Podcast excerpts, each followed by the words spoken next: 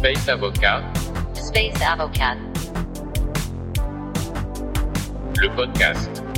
the podcast. Bonjour à tous et bienvenue sur le deuxième épisode du podcast de Space Avocat. Aujourd'hui, j'ai le plaisir de recevoir Thomas Lazaridis, qui est le fondateur de Kuiper Ventures. Salut Thomas. Bonsoir, bonsoir Numa. Alors, ben, on va peut-être rentrer dans le vif du sujet directement, mais euh, avant, une petite tradition. Quel est ton parcours? Est-ce que tu peux voilà, décrire ton, parcours en quelques mots?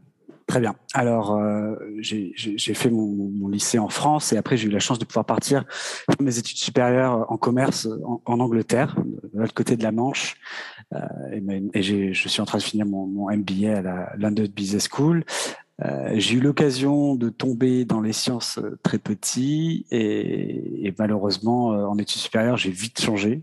J'avais commencé des études en astrophysique et j'ai vite changé pour partir en, éco- en école de commerce. Je me suis retrouvé un petit peu euh, à un petit peu à un, croisement entre euh, les sciences et, la finance quelque part. Et du coup, c'est ce qui m'a poussé en fait euh, un peu où je suis aujourd'hui, à, euh, combiner les deux mondes. Je suis tombé un peu dans le spatial il y a, il y a cinq ou six ans maintenant presque, et, depuis, j'apprends des choses tous les jours, et c'est ce qui fait que voilà, je me lance dans cette nouvelle aventure. Avant de rentrer dans ton secteur de spécialité, qui est le financement du, secteur spatial et en particulier du New Space, est-ce que tu pourrais nous donner ta vision euh, de l'Europe spatiale à l'heure actuelle et surtout au regard des, grosses transformations que l'on voit dans le, secteur? Donc euh, effectivement, euh, moi je vois, l'Europe aujourd'hui assez divisée. On a d'un côté une, industrie assez traditionnelle qui, peu agile en fait, notamment à, à cause de sa gouvernance et, ses habitudes de travail euh, très liées aux activités gouvernementales, que ce soit euh, commerciales ou militaires, et une nouvelle vague donc d'entrepreneurs et de startups qui arrivent avec un mode de fonctionnement très agile, très souple en termes de, financement euh, et qui arrive à, à- balayer un petit peu euh, les idées reçues euh, du spatial qui coûtent cher. Alors oui, ça coûte cher, mais en fait, ces nouvelles startups arrivent à faire euh, plus vite et bien moins cher, ce qui fait qu'on a vraiment deux vitesses à l'heure actuelle qui commencent en fait à se retrouver un petit peu euh, à travers beaucoup d'initiatives, notamment au niveau européen, au niveau européen, mais aussi euh, au niveau national. Donc, do- donc voilà, une vision d'une Europe assez fragmentée, mais qui commence un peu à se rassembler. D'accord, donc si je comprends bien ton point, c'est vraiment de, dire qu'il y a une, il y a une industrie, euh, entre guillemets, legacy, qui, euh, qui s'est bâtie notamment sur des initiatives d'État et avec des process un petit peu, un petit peu élaborés, et puis une nouvelle vague un peu plus euh, agile et qui vient perturber les, les modes de fonctionnement de ce, de ce secteur qui, était, qui marchait effectivement un peu en silo euh, souverain, si je puis dire. Euh, donc d'accord, ça c'est très clair à ce niveau-là. Et du coup, si on continue cette réflexion, au niveau de, ce, new space, comment est-ce que, euh, à l'intérieur du coup de cette nouvelle vague, comment est-ce que tu, vois euh, ces startups venir bouleverser ce secteur? Et, notamment si tu peux, si tu peux nous, qualifier certaines, certaines grandes différences par rapport au monde d'avant, si je puis dire. Alors moi, je trouve d'abord c'est quelque chose de génial qui est en train de se passer. Ça dynamise vraiment une vieille industrie, une industrie, on va dire euh, un peu euh, legacy, effectivement comme tu dis, euh, qui avait un peu de mal à se renouveler. Et on peut le voir avec des grands groupes qui sont arrivés à, faire des petites poches d'innovation au, sein, en fait, au sein même de, de- de leur écosystème pour pouvoir être vraiment un peu en communion avec ces startups. Qui, qui venaient un petit peu les, les- les bouleverser, mais au final commencent à s'allier en fait à trouver des, des, des, des points communs sur lesquels ils peuvent avancer ensemble. Et, je pense que c'est quelque chose de, génial. Donc, c'est une nouvelle vague qui, euh, qui, va, qui fait beaucoup de bien à cette industrie, euh, qui la force un petit peu quelque part à se renouveler et à se challenger en interne pour se dire, voilà, on a besoin de, rester euh, compétitif. Comment pouvons-nous le faire? Trouvons de nouveaux partenaires commerciaux et industriels pour pouvoir avancer ensemble et profiter aussi aussi de euh, ce- ce- cette euh, recrudescence en fait de, de nouveaux talents euh, qui font partie du New Space et qui viennent redynamiser cette industrie. En ce qui concerne le financement, qui est vraiment ta, ta spécialité, est-ce que tu peux nous en dire un peu plus sur le financement spécifique hein, du secteur spatial? Aujourd'hui, le, le financement dans le secteur spatial est assez, et, et, et ben, un peu en ébullition. En fait, on, on peut le voir dans le monde entier. On a une très belle dynamique. beaucoup, on avait l'habitude avant que, que ce secteur-là soit financé uniquement en fait par ou presque par les États. Maintenant, on, voit beaucoup d'acteurs privés jouer un rôle très important dans le développement euh, dans, le secteur spatial. Donc c'est quelque chose qui a beaucoup changé ces dernières années. C'est quelque chose qu'on voit euh, vraiment, vraiment, vraiment beaucoup euh, surtout dans ces cinq à six dernières années en fait dans le domaine spatial et surtout en Europe. On va dire que les US ont toujours un petit peu plus, un petit peu plus d'avance sur, nous. Donc, donc maintenant on peut voir ce phénomène arriver en Europe et c'est quelque chose de très bien. Euh, c'est une industrie qui est quand même très compliquée à financer parce qu'il y a énormément de risques. Euh, on a beaucoup de verticales, on a beaucoup de verticales qui sont euh, qui sont euh, concentrées sur, sur sur des sur des projets qui nécessitent beaucoup de capitaux. On a quand même certaines verticales qui sont assez assez, légères sur ce sur ce plan-là, surtout des plateformes d'analyse d'imagerie satellite par exemple, où coûte pas vraiment très cher à développer. Mais quand on va vouloir développer une fusée, ou des nouveaux satellites, là, il bah, va falloir, va falloir avoir le plan de financement adéquat. Donc, il y a quand même une certaine complexité sur comment approcher un dossier de financement pour une, pour dans ce domaine-là, mais on va dire que le volume d'investisseurs qui s'intéressent à ce domaine maintenant, venant du domaine privé, peut, venir euh, en fait venir balancer en fait cette, grosse demande en, capitaux euh, euh, qui peut rendre le marché beaucoup plus accessible aux entrepreneurs qui ont envie de se lancer.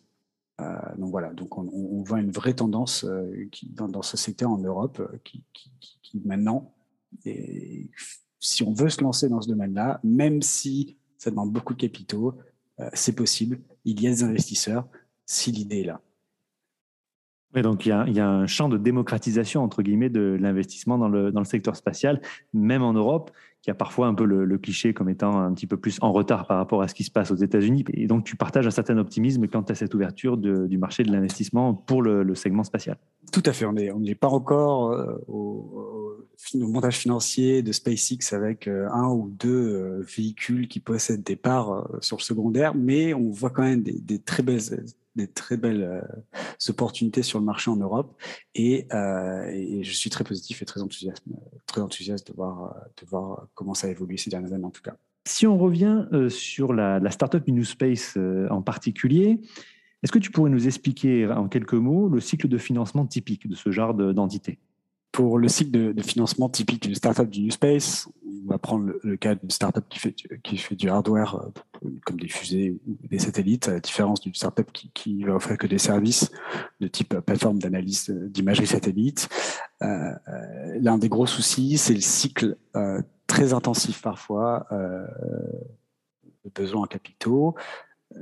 Le développement de la startup va passer par plusieurs étapes. Donc, euh, la première étape, c'est bien sûr l'étude, dire, de, la technologie et du, produit que, que, la startup souhaite offrir sur le marché. Euh, donc là, c'est des coûts assez limités. Et le prochain, la prochaine étape qui va être très importante, c'est la démonstration. La démonstration in situ, donc dans l'espace. Elle est très importante parce qu'on ne peut pas vraiment vendre un produit ou euh, lancer le produit sans s'assurer qu'elle marche dans l'environnement dans lequel le produit est censé opérer. Donc, pour une startup, euh, pour faire la démonstration, qui est assez tôt en fait dans, sa, dans, dans, dans son cycle, on va dire, de, développement, c'est souvent un coût très important. Donc là, euh, c'est là où généralement euh, les entrepreneurs vont chercher leur premier financement à l'extérieur, parce que effectivement, pour financer une démonstration, ça a un coût.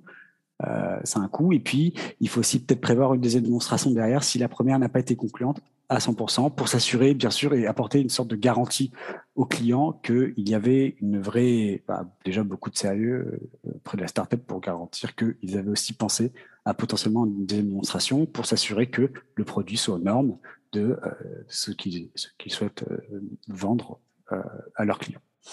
Donc, une fois qu'ils ont fait leur démonstration, ils vont passer maintenant sur un peu sur l'étape du lancement commercial, donc on va dire série A, série B, et c'est là où vraiment euh, le, financement va servir à scaler, donc à développer euh, le produit euh, à un rythme commercial, qui fait partie leur business plan, et aussi d'aller chercher euh, des nouveaux clients, encore plus que ce qu'il y avait avant. Et là, c'est vraiment une toute autre échelle parce qu'il va pouvoir, il va falloir aller vraiment se, mettre sur le marché, être présent où les clients sont, aller les chercher maintenant que la technologie est prête et que le produit est bien prêt. Donc, il y, a ces trois, on va dire, ces trois grands, euh, on va dire, ces trois grandes étapes qui va être, bien sûr, pour récapituler un petit peu rapidement, euh, la phase d'étude, la démonstration et ensuite le lancement commercial. Alors, bien entendu, entre il peut y avoir beaucoup de, beaucoup de retard parce qu'on sait tous, enfin, construire une fusée, ça se fait pas en un jour. Il peut y avoir beaucoup de soucis, que ce soit au niveau moteur, que ce soit, bref, tout, au niveau de la charge utile. tous ces éléments sont à prendre en compte, mais c'est voilà, vraiment, on va dire, les trois gros éléments du cycle de développement de la startup.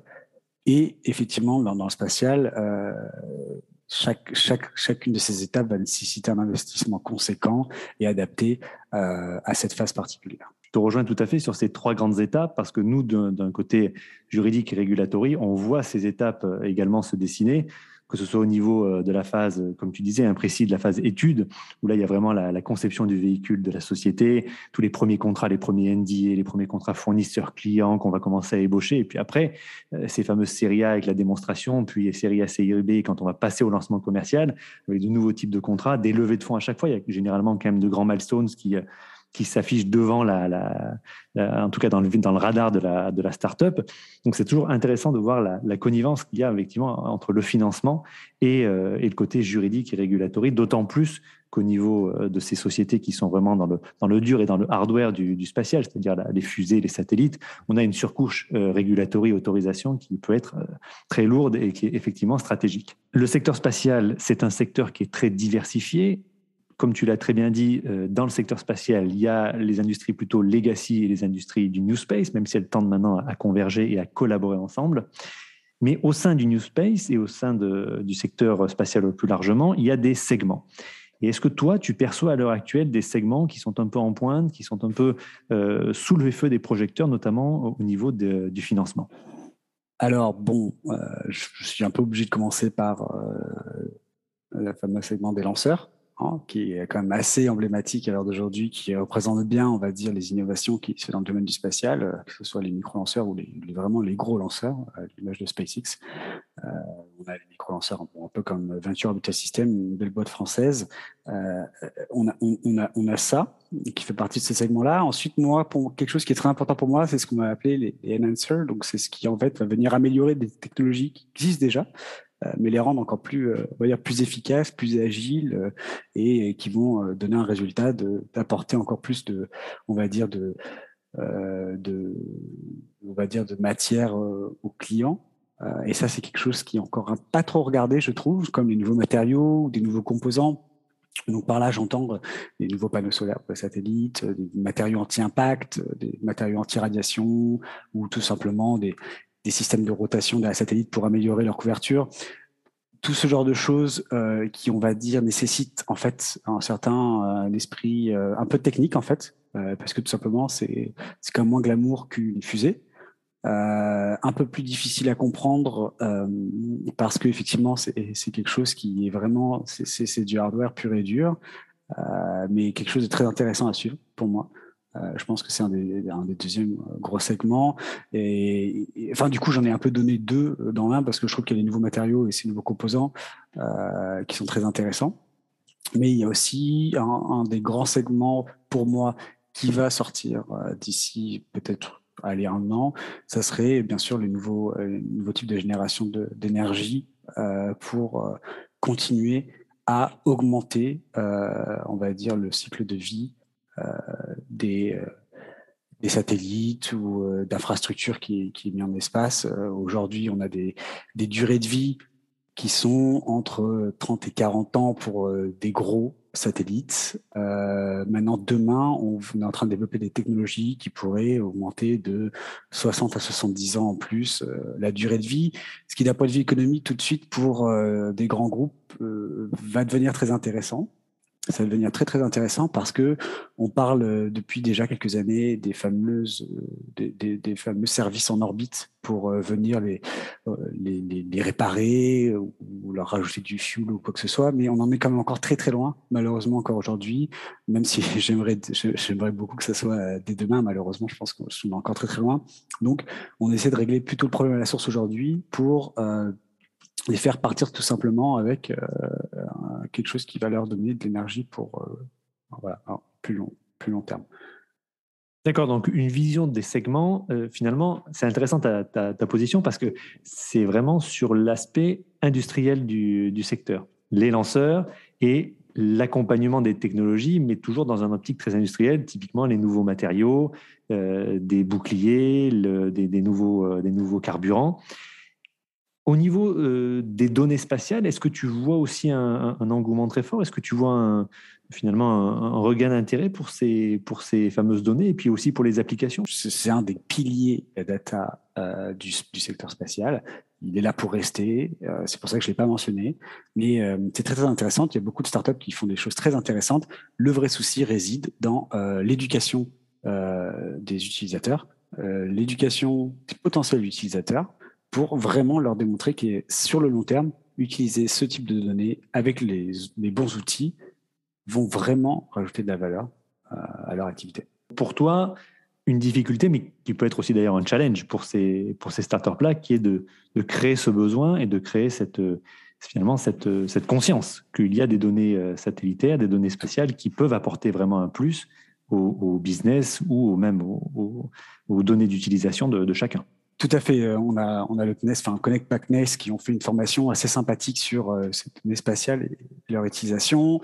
Euh, c'est aussi, c'est aussi une, sorte de mission en fait pour ces entrepreneurs d'aussi d'éduquer euh, leurs interlocuteurs sur l'utilisation de ces données. C'est très très important euh, pour démocratiser vraiment finalement enfin, on va dire la donnée spatiale. Alors plus généralement, on a fait un peu le portrait d'une Europe spatiale euh, qui s'ouvre avec, ce, cette arrivée de massive de startups du New Space. Sur finalement une, vision plus critique, est-ce que tu vois des obstacles au développement de ces fameuses startups du New Space, notamment en Europe?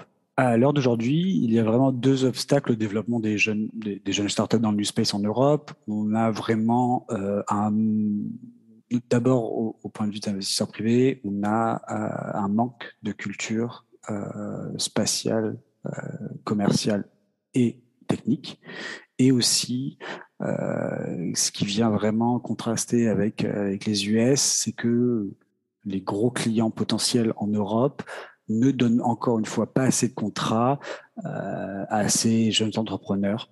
Voilà. Alors qu'aux US, par exemple, on sait que la NASA, le département euh, DoD sont des euh, clients clés qui soutiennent le développement de ces jeunes startups. Donc, pour revenir en fait un peu on manque de culture spatiale, c'est un vrai problème aujourd'hui parce qu'il n'y a aucun investisseur euh, en Europe aujourd'hui qui euh, a une culture du spatial, dans le domaine privé bien sûr, hein, qui a une culture du spatial d'un point de vue commercial et technique. Donc c'est un très gros souci euh, quand un jeune entrepreneur avec une idée brillante mais très technique, il va se retrouver avec euh, bah, un, un nombre très limité en fait d'interlocuteurs possibles dans le domaine du privé.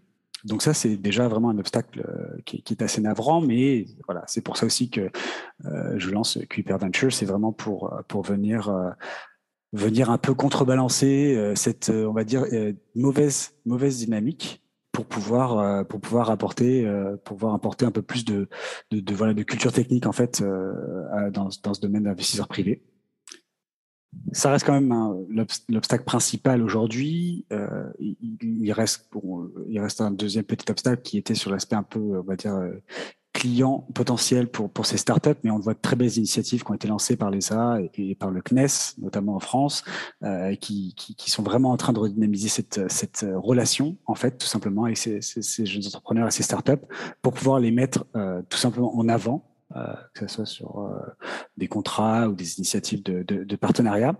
Donc, très positif sur cet obstacle-là qui est en train, en fait, tout simplement de s'effacer petit à petit. On n'est pas encore, mais c'est beaucoup en train de changer. Mais l'obstacle principal, effectivement, c'est bien ce manque de culture spatiale au sein des, investisseurs privés. Et c'est pour ça aussi que, que, que, que, que Kuiper Ventures est là pour pouvoir venir apporter une culture commerciale et technique du spatial afin de pouvoir accompagner au mieux ces entrepreneurs et ces jeunes startups dans leur nouvelle aventure. Un tableau euh, assez optimiste, si je, si je te comprends bien. et si je peux résumer euh, ce que tu viens de nous dire, on a un secteur qui est, qui est en renouveau euh, dans, dans, ses grandes lignes et derrière, on a aussi une approche, euh, notamment au niveau européen, qui est en, renouvellement, avec un soutien euh, notamment aux plus petits et à ceux qui viennent euh, de les nouveaux entrants pardon, du, secteur. Au final, et, pour conclure notre, discussion, est-ce que, au regard de, de, tout ce que tu viens de dire et de tous ces nouveaux paramètres, est-ce qu'on peut rester optimiste pour le, le New Space européen? Alors, je suis vraiment très très optimiste pour, pour, pour, pour l'industrie du spatial en Europe, euh, on, est, on assiste vraiment, je pense, aujourd'hui à la naissance euh, d'une toute nouvelle industrie euh, qui non seulement commence à trouver ses repères, commence à trouver les bons outils avec lesquels euh, elle peut avancer, euh, que ce soit avec les nouvelles initiatives lancées par des grandes institutions et aussi par des plus petites. Ces, ces, jeunes talents vont arriver à trouver un vrai soutien je suis très très optimiste et j'espère vraiment aussi avec un projet tel que Kuiper Ventures qu'on va arriver aussi à euh, faire bouger les choses au sein euh, du groupe d'investisseurs privés pour apporter vraiment une dynamique de on comprend les dossiers, on peut les accompagner au mieux et maintenant ils ont non seulement les outils euh, idéaux des institutions publiques, mais aussi ils arrivent maintenant à avoir un vrai soutien du domaine privé pour les accompagner et euh, on espère euh, bien sûr euh, en faire de belles pépites françaises et européennes dans le futur. Bah écoute, c'est tout ce qu'on souhaite pour le secteur. Je te remercie beaucoup Thomas. Merci pour ces éclaircissements. Merci Numa. Et je t'en prie. Et à très bientôt. À très bientôt. Si vous souhaitez obtenir de plus amples informations sur ce programme ou si vous avez besoin de services juridiques, vous pouvez contacter le Dr Numa Isnar par courriel à l'adresse contact@numaisnar.com. If you want more information about this program or need legal services, you can contact Dr. Via email at contact at.